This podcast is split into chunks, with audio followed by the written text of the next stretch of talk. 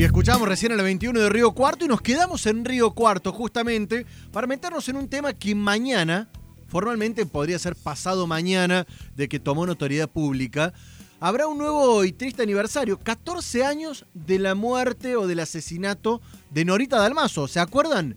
Caso que todavía está abierto porque realmente no tuvo ningún avance esta causa. Norita Dalmazo, esta mujer de Río Cuarto que fue encontrada la mañana del 26 de noviembre, muerta en su casa. Y para meternos en este tema, a ahondar, ya estoy en contacto con un colega que es de Río Cuarto, que ha seguido el caso muy de cerca, que tiene, que maneja información eh, muy precisa desde hace 14 años justamente, y vamos a estar charlando un poquito de esto. Le doy la bienvenida y lo sumo aquí al aire de Hora de Noticias a Hernán Bacanarbaja. Hernán, gracias por atendernos el llamado. Muy buenos días, Joana Cloner de este lado. ¿Cómo te van? Hola, ¿cómo estás? Muy buenos días a vos y a tu audiencia. Bueno, Hernán, 14 años se cumplen del caso de Norita Dalmazo, eh, la familia Macarrón, con eh, las luces apuntando a distintas personas en varios momentos, desde el perejil, que si no me equivoco era el pintor que estaba ahí trabajando, hasta el hijo de Norita, ¿no? Facundo Macarrón, quedó el marido, es el que está más eh, complicado en la situación. ¿Nos podés hacer un, un, repaso así de estos 14 años resumidamente? Sí, y bueno, este, con la aclaración de que esta pandemia ha puesto muchas cosas eh, en evidencia, ¿no? Este, muchas desigualdades. Eh, esta es una de ellas, porque vos bien decís, hace 14 años que este, se está buscando al asesino Nora Dalmazo, hay un acusado eh, imputado este, por el último fiscal, esta causa tuvo varios fiscales, este imputado debió afrontar un juicio este año y bueno, la pandemia este, lo salvó. ¿Y por qué lo salvó? porque no está preso. ¿Y por qué no está preso? Por un capricho de la justicia, porque está acusado de un delito eh, aberrante, que es ser el autor intelectual del homicidio de su esposa, es decir, es un homicidio agravado por el vínculo. Pero como no está preso, no hay apuro, y como no hay apuro, eh, el juicio que debió hacerse este año pasó para el año que viene. Eh, en realidad, Marcelo Macarrón, que es el viudo de Nora Dalmazo, es el único imputado y está acusado por este homicidio calificado, este como autor mediato de homicidio calificado agravado por el vínculo, es decir, para decirlo en criollo, él mandó matar a su esposa este con un sicario. Esa es la acusación del fiscal eh, sustentada en, en, todo lo que hay en este expediente a lo largo de eh, 14 años de instrucción que como vos bien señalabas eh, tuvo todas las hipótesis posibles. Eh, tuvo, por ejemplo, una persona acusada de ser amante de la víctima, que fue Rafael Mañasco. Eh, en el decreto de imputación, cuando vos imputas a alguien, le, lo imputás para que se pueda defender y le, lees la acusación. Bueno, la acusación era que había este, sido amante de la víctima, en ningún momento decía que lo había matado. Ah. Este, después tuvo al Perejil, a Gastón Zárate, acusado de violación. Eh, después tuvo al, propio hijo de la víctima, acusado de haberla asesinado y de haberla abusado sin, este, sin, acceso carnal.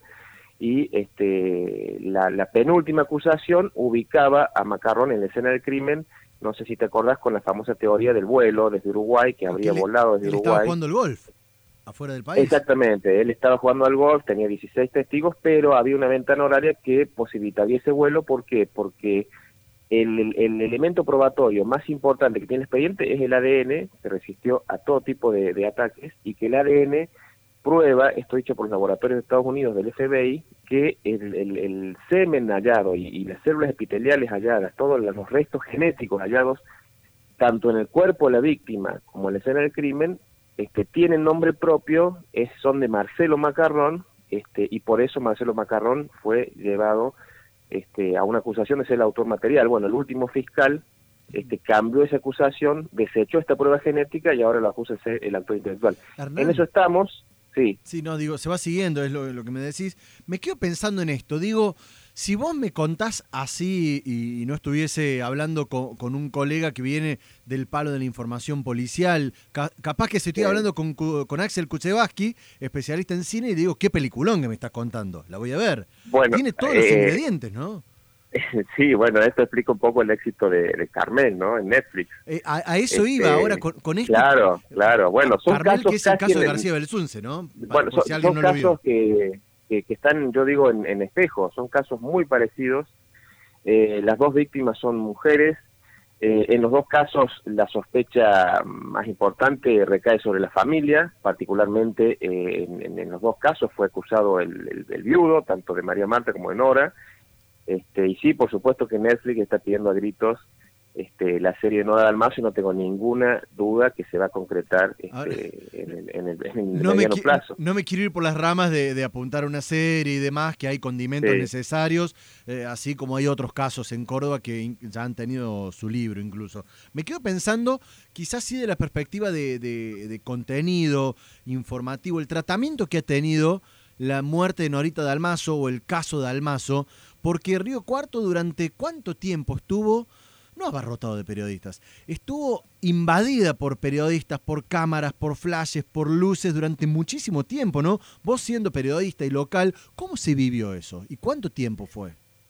Bueno, esta es otra de las grandes paradojas de esta causa. Este, yo soy el único periodista condenado por el caso Almazo, este, por mi cobertura del caso, y soy el que ha hecho la cobertura más sobria y más rigurosa del caso. Acá vinieron móviles eh, condenado por una demanda por daño moral que me hizo el viudo y sus hijos y que en dos instancias la Corporación Judicial de Río Cuarto me condenó a indemnizar a toda la familia y el Superior Tribunal de Justicia este, remendó parcialmente esa situación y excluyó por lo menos de esa, de esa obligación indemnizatoria a quien hoy debe sentarse en el banquillo de los acusados. Es otro de este enorme absurdo este, judicial de esta causa, que es menos conocido porque es la causa civil este, del caso Almazo, pero estos chicos que hoy piden, que ya son grandes, digamos, y que no sé si viste la voz del interior este, de ayer o de antes de ayer, que lo que piden es que el juicio se haga de una buena vez, no piden justicia por su madre.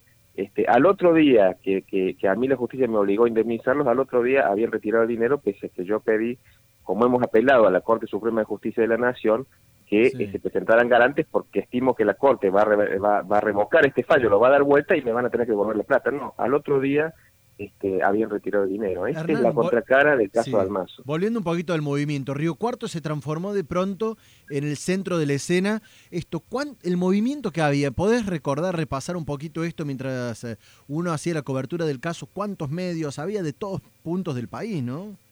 De todo punto del país, estaban los grandes canales de la, de la capital federal, la Plaza Roca, que es la plaza principal de la ciudad, estaba rodeada por los, camiones con los este, todo el equipamiento para transmitir este en directo, eh, los tribunales eh, era un enjambre de periodistas, lo mismo que se iban trasladando a la sede de la jefatura de policía, digamos todo que en, como ciudad chica en Río Cuarto está todo cerca de la plaza, eh, era una, un caso que, que, generaba cuatro, cinco, seis títulos por día, los canales de noticias estaban permanentemente dando información y este, tuvo también repercusión a nivel este, internacional. Eh, Río Cuarto se convirtió en el, en, el faro informativo del país durante buena parte del 2007, que fue cuando se... De 2006, cuando se dio el cuerpo y sobre todo 2007.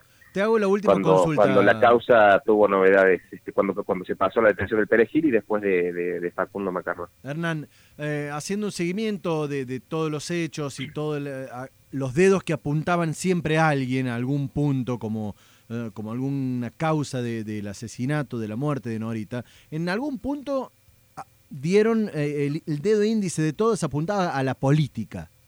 ¿Ese camino sigue abierto todavía? Sí, más que la más que la política te diría al poder, este, por los actores. Recuerda que el que el vocero, caso también inédito en los casos policiales, que la víctima tenga un vocero. Bueno, el vocero era Daniel Lacase.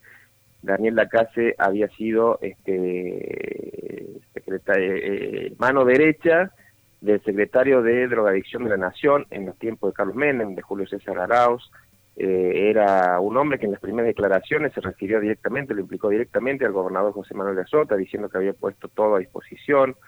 Eh, había un empresario muy poderoso en aquel momento, que era el presidente o el gerente eh, nacional de, del Monte Fresh, una de las multinacionales más importantes del mundo.